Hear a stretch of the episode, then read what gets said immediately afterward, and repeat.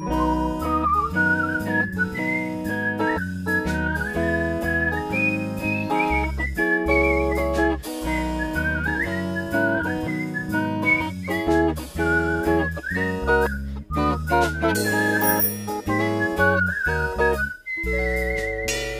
Campus-SpezialistInnen. Hallo Shari. Hallo Felix. Es ist immer wieder spannend festzustellen, welche Labore und Werkstätten sich in den 180 Meter langen Gebäudekomplex auf dem Campus der Fachhochschule Potsdam befinden. Gerade sind wir in unserer Tonkabine. Eigentlich ein Raum, zu dem wir als BauingenieurInnen keinen Zugang haben. Um diese Folge für euch aufzunehmen, kommen wir aber regelmäßig her.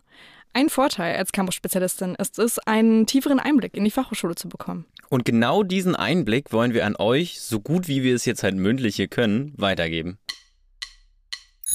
Aber erstmal herzlich willkommen zum Podcast Die Campus-SpezialistInnen. Wir sind Felix und Shari und studieren Bauingenieurwesen an der Fachhochschule Potsdam. Ganz genau. In der letzten Folge sind wir auf die Dauer des Studiums eingegangen und haben darüber gesprochen, welche Weiterbildungs- und Spezialisierungsmöglichkeiten es an der Fachhochschule Potsdam gibt. Falls ihr die letzte Folge verpasst habt oder ihr die Infos nochmal hören wollt, findet ihr den Link zur Folge in den Show Notes.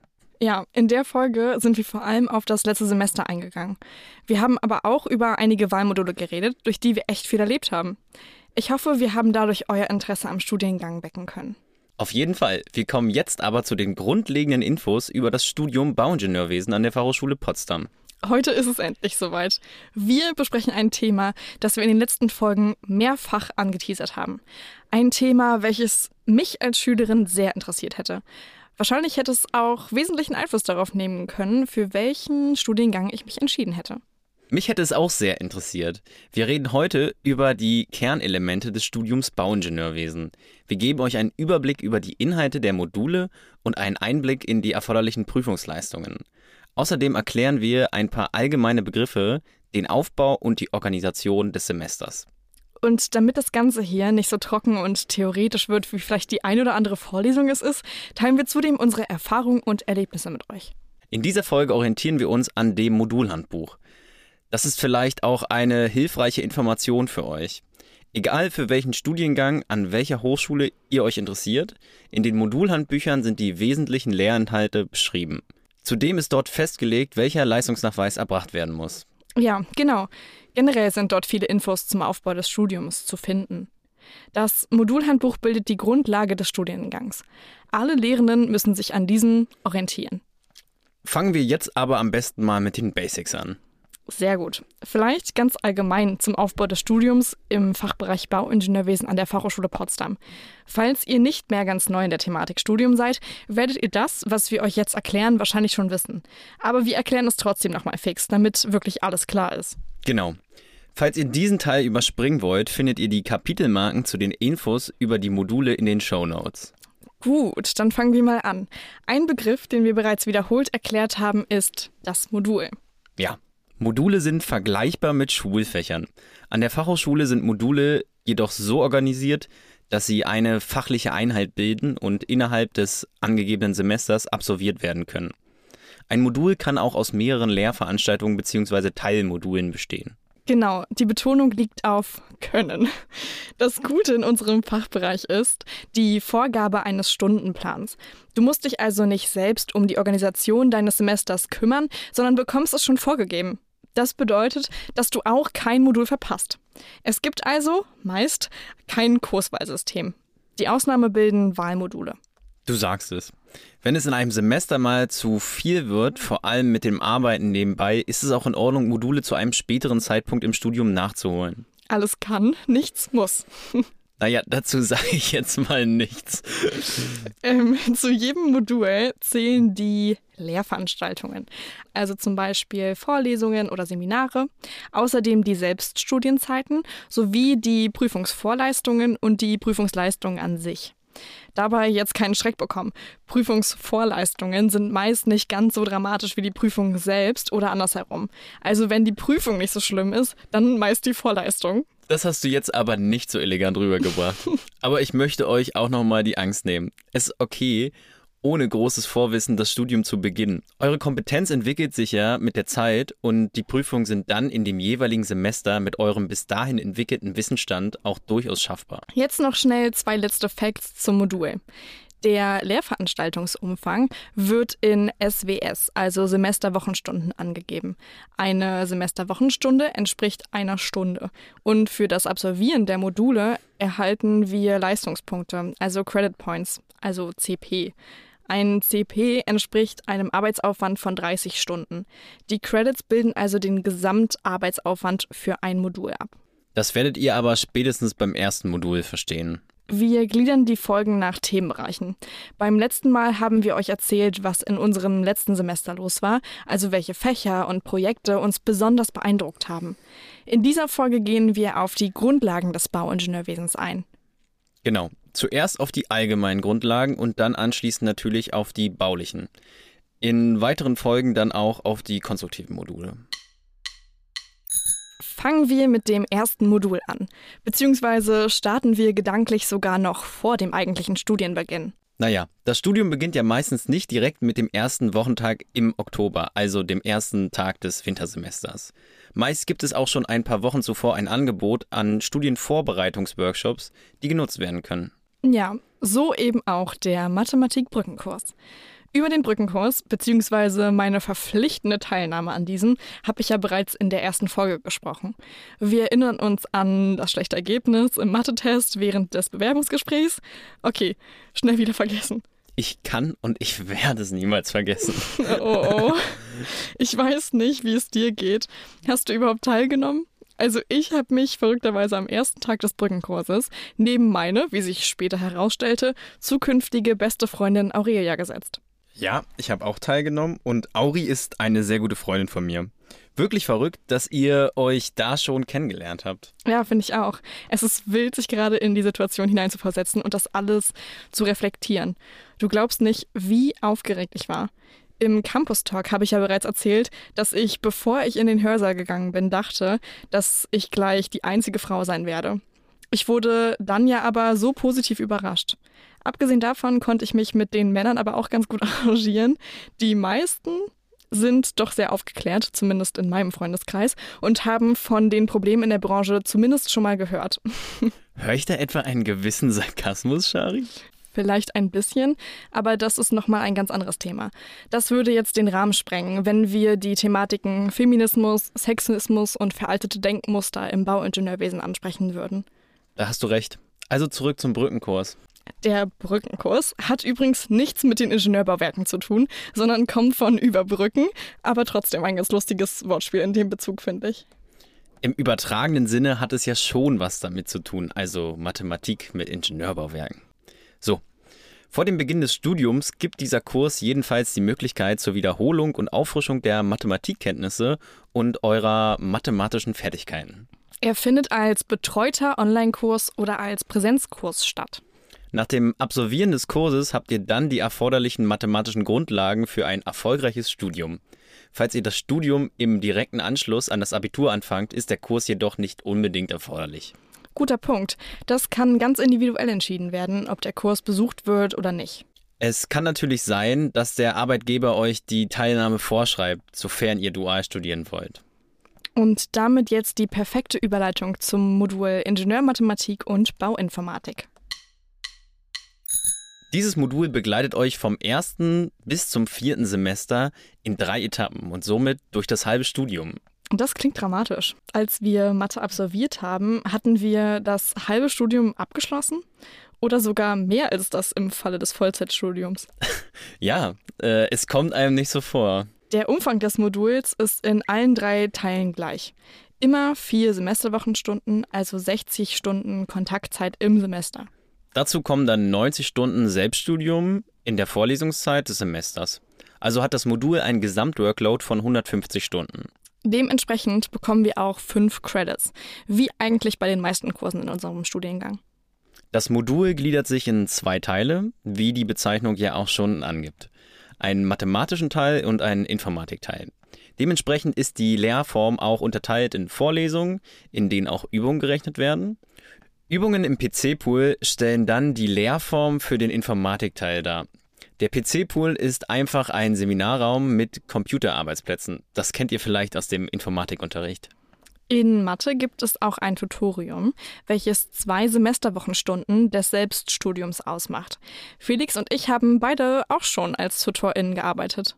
Genau. Tutorien sind meist von Studierenden geleitet und werden von Professorinnen betreut und organisiert. Neben dem Wissentransfer sind Tutorien ein guter Weg, um vor allem in den ersten Semestern Kontakt zu den höheren Semestern aufzunehmen und Fragen stellen zu können.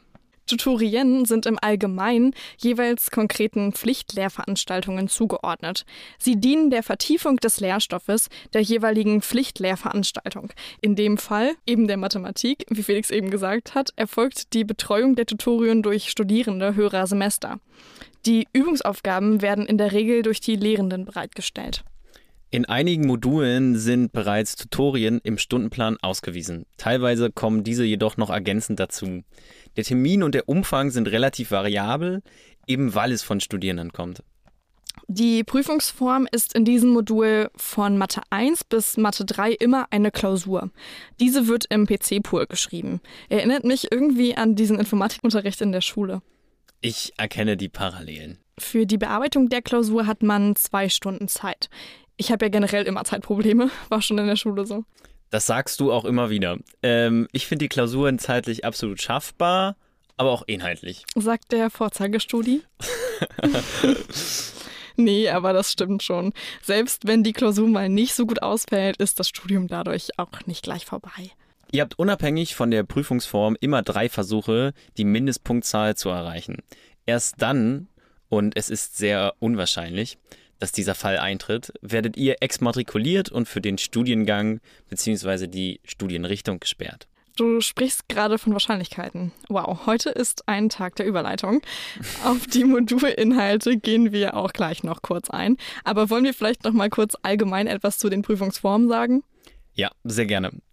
Wir haben das Thema vorhin ja schon mal kurz angesprochen. Die Prüfungsformen sind nach Prüfungsvorleistung und Prüfungsleistung unterteilt. Prüfungsvorleistungen sind nicht in jedem Modul zu erbringen. In Mathematik beispielsweise nicht.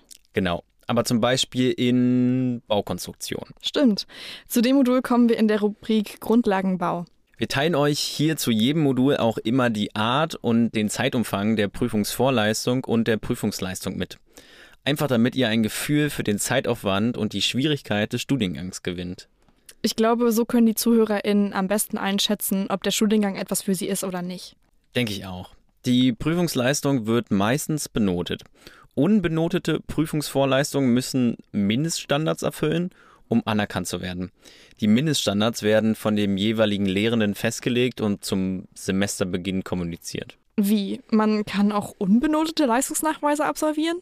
Ja, das kommt aber nur sehr selten vor. Ein Beispiel hierfür ist das Modul Reflexion und Kommunikation mit den Teilmodulen Wissenschaftliches Arbeiten und Kommunikation und berufliche Grundlagen. Stimmt. Auf die Module gehen wir in dieser Folge nicht ein, da diese recht selbsterklärend sind, finde ich. Falls ihr euch das doch wünscht, schreibt gerne eine Mail an campusspezialisten.fh-potsdam.de, dann werden wir das noch nachholen. Kommen wir jetzt noch kurz zum Inhalt der Module. Fangen wir mit Mathe 1 im ersten Semester an. Dort werden Inhalte behandelt, die vielen aus der Schule bekannt sein werden. Hier liegt der Fokus vor allem auf der thematischen Erweiterung und dem Bezug zum Bauwesen. Es werden auch alternative Lösungsarten gelehrt. Genau. Behandelt werden dort Funktionen und ihre Eigenschaften, also sowohl Polynomfunktionen, Exponentialfunktionen, Ableitungen und so weiter. Kannst du dich eigentlich an den Abend im Casino erinnern? Wir kamen aus dem Hörsaal, hatten erst ein paar Vorlesungen Mathe hinter uns und haben uns über alles neu unterhalten, bis plötzlich ein Kommilitone von uns behauptete, er könne eine Funktion fünften Grades ohne Taschenrechner lösen. Wir haben es ihm nicht geglaubt. Er war der festen Überzeugung, dass das das ist, was von uns im Studium erwartet wird. Ohne Taschenrechner? Stell dir das vor, ey. Ich wäre so aufgeschmissen.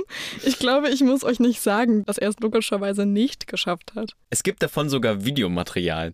Wir werden uns also noch die nächsten Jahre dahin zurückerinnern können. Und das ist auch schön so. Wie schon angesprochen, sind auch die Statistik und die Wahrscheinlichkeitsrechnung ein im ersten Semester behandelter Themenbereich. Vor allem auch die Normalverteilung nach Gauss. Das spielt so eine große Rolle und kommt gefühlt andauernd wieder vor. In Informatik wird der Umgang mit Computeralgebra-Systemen und Tabellenkalkulationssoftware gelehrt. Also Excel oder Calc oder andere vergleichbare Programme, die für BauingenieurInnen essentiell sind im ersten Semester. Deswegen ist das Modul ja auch eine allgemeine Grundlage. Wie schon gesagt, ist Mathematik und Bauinformatik 2 organisatorisch identisch wie Mathe 1 aufgebaut. Lediglich inhaltlich gibt es Unterschiede. Dort geht es hauptsächlich um Integral- und Differentialrechnung und eben wieder deren Anwendung im Ingenieurbereich. Neben den Kurvendiskussionen und den Grundlagen der Integralrechnung werden auch Rotationskörper behandelt. Genau, und in Informatik 2 geht es wieder um Software. Diesmal wird der Schwerpunkt auf die Computeralgebra gelegt. Ihr lernt ein Programm namens Maple kennen und würdet euch wünschen, ihr hättet es schon früher gekannt. Ich glaube, die ein oder andere Hausaufgabe wäre mir leichter gefallen. Ja, wobei die Skills für dieses Programm zu entwickeln dauert auch. Vielleicht ist es doch gut, dass ich dafür ein Semester Zeit hatte. Ich glaube, es gibt Programme, deren Anwendung leichter ist, um sich in der Schule selber zu korrigieren. Für den Ingenieurbereich ist der Umgang mit Maple aber super. Im vierten Semester geht es dann wieder los mit Mathe, nachdem ein Semester Pause war. Diesmal ist Mathematik kombiniert mit Statik, zumindest im Informatikteil.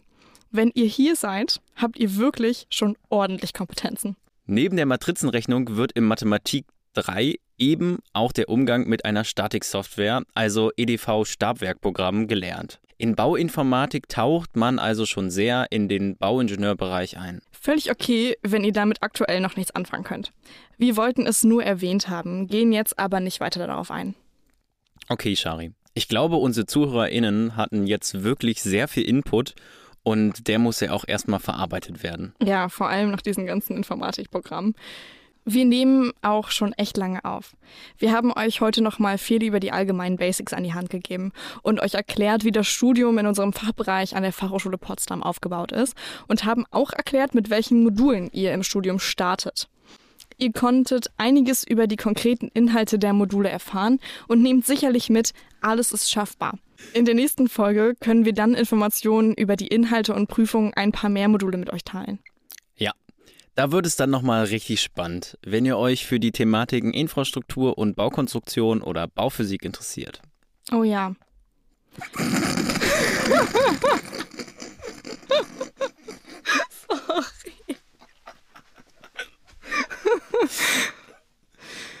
Und wenn es euch gefallen hat, gebt uns gerne fünf Sterne dort, wo ihr Podcasts hört.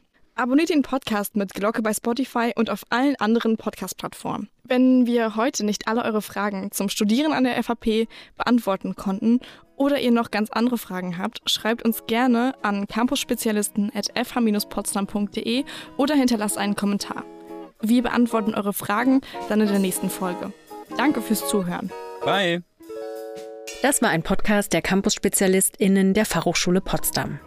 Produktion und Realisation, zentrale Studienberatung der Fachhochschule Potsdam, Johann Frederik Paul und Zoe Rahnfeld. Redaktion Shari Schulz und Felix Zöllner. Artwork Karl Linz. Danke auch an Gordon Barsch und Maria Büthoff für den Jingle. Eine Produktion der Campus-SpezialistInnen 2022.